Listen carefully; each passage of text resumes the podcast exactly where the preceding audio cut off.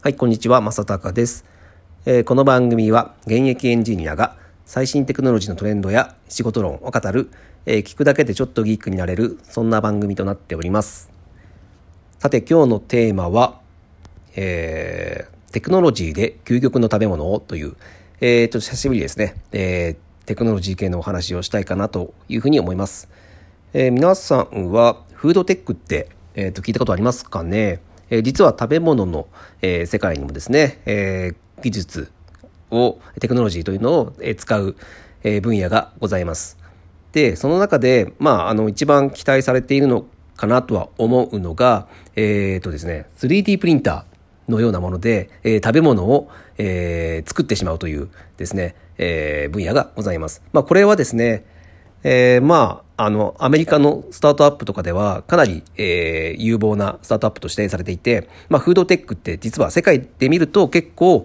えーまあ、当たり前の、うん、テクノロジーになってきています。で、えーまあ、日本でもですね、結構実はや、大手さんがですね、このフードテックに手を出していてですね、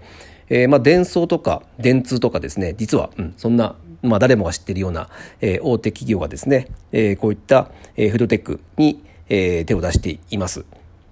で、えっ、と、ちょっとこの間面白いニュースがあってですね、えー皆さん、まあ、ご存知の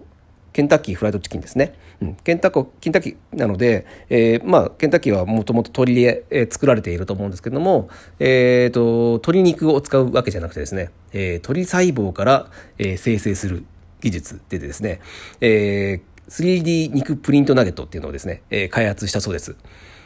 うん、これすごいですよね。うん、鶏肉を使わないで、本当細胞だけで作ると。うん、細胞の組織と、えー植物由来の成分から作るそうなんですけども、えーそれだけで、うん、あの、ケンタッキーフライドチキンのあの美味しい味を、えーそのまま、えーと再現するっていう形ですね。うん。で、これ何がすごいかというとですね、えっ、と、これを使うことによって、えっ、と、まあ、鶏肉を飼育するあの数がめちゃくちゃ減らせるじゃないですか。そうなると、えーすごくて、あの、鶏を、えーまあ、飼って、あの、家畜して、えっ、と、育てる農地っていうのはですね、うん100分の1に減少できるそうです。で、そのことによってですね、えーまあ、温室効果ガスの排出っていうのが、えー25倍削減できるというふうに言っております。うん、これすごいですよね。えーまあいわゆるそのコスト的にもめちゃくちゃ安くなるのはもちろんなんですけども、まあ、環境にものすごくいいと。うんえーとまあ、当然人間が生きていく中で、えーまあ、最近あのそのサステナブルな、えー仕組みというのがすごく注目されていますけどもまさにこれそうですよね。うん、環境破壊をしなくて、えーまあ、人間が食べていける仕組みなになるので非常にこれはあの素晴らしいテテクノロジーかなというふうに僕は思ってます。で、えっ、とこれ何がすごくいいのかというとまああのなんかすごい気持ち悪いじゃないですか。あの細胞から作るって。うん、なんですが、まあ、これをね作ることによってえーっとまあ、僕が、まあ、テクノロジーなんで好きかというと、えーまあ、このテクノロジーを極めていくと、えー究極あの衣食住が全部、えー、タダになる、うん、可能性って秘めてるんじゃないかなと思ってるんですよ。そう。僕は、うん、あの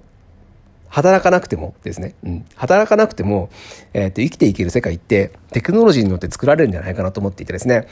まああの衣と住、うん、住むところと,、えー、と着るものって、まあ、ある意味僕はちょっと前々からこのラジオでも言ってますけども、えーシェアリングエコノミーというものをえー使えばまあまあ、あの実現できるんじゃないかなというふうに思ってます。うん、まあちょっとどういったテクノロジーでそれが実現するのかっていうのは、えー、と僕のラジオ聞いてほしいんですけども、えーただ、えーとね、その食べ物って、そこはシェアリングするってなかなか難しいかなと思うんですよね。うん、でやっぱ食べ物作るとなると、うんまあ、コストかかるじゃないですか絶対にそれは。うん、でそこでフードテックがある。うん、フードテック素晴らしいと。あの、コストもかからない、えー環境破壊もせずに、えー人が美味しいものが、えー人が美味しいと感じるものが作れると。うん。なので、このフードテック実はすごく僕も期待をしています。はい。まあ、世界でも、あの、ものすごく、あの、期待されているテクノロジーなんですけども、えー、まあ、そういった面でもですね、えー、はい。あの、まあ、ベーシックインカム的テクノロジーって言うんですかね。うん。あの、働かなくても、人がわざわざ働かなくても生きていけるような、えー、テクノロジーのうちの一つなのかなというふうに思います。で、何がこれいいのかって僕、あの、よく考えるんですけども、まずですね、あの、まあ皆さんこれ考えるかなと思うんですけど、えっ、ー、と、なんか、やっぱ美味しいものって絶対太るじゃないですか。そう。まあ、あのね、美味しいものって、まあ、糖と油でできているみたいなこと言われますけども、あの、やっぱ絶対太るものなんですよね。大体。で、なので、まあ、で、このフードテックが究極的な形になると、うん、美味しい。すごく美味しい。もう今までにないぐらいすごい美味しいんだけど、えー、太りにくいというものって、まあ、作れるんじゃないかなと思うんですよね。うん、だからそういったことが、だから今までの、えー、食べ物と言われているものの中で、えー、それってなかなか実現するのって難しいと思うんですよ。美味しいけど取らないってなかなかそういったものはないと。うん、究極ね、あの、絶対、えー、美味しいものは太るものに近いので、それをテク,、えー、テクノロジーでなんかね、新しい分野を切り開けるっていうのはなんかいいことかなと思います。で、あと僕がすごく期待してるのが、まあそのね、あのダイエット面っていうのもあるんですけども、やっぱり、えー、医療面ですよね。うん。えっ、ー、と、体にいいもの。うん、もうこれもね、あの、絶対とは言いませんが、うん、まあ大体その美味しいものって体に悪いと思うんですね。うん。なので、えー、まあ、そういった意味でね、あの、健康食で美味しいものが作りれるのがいいのかなと思います。で、あのー、その、な調合して作るじゃないですか、成分を。で、これにすごく可能性を感じているんですけども、あの、例えば、あのー、今、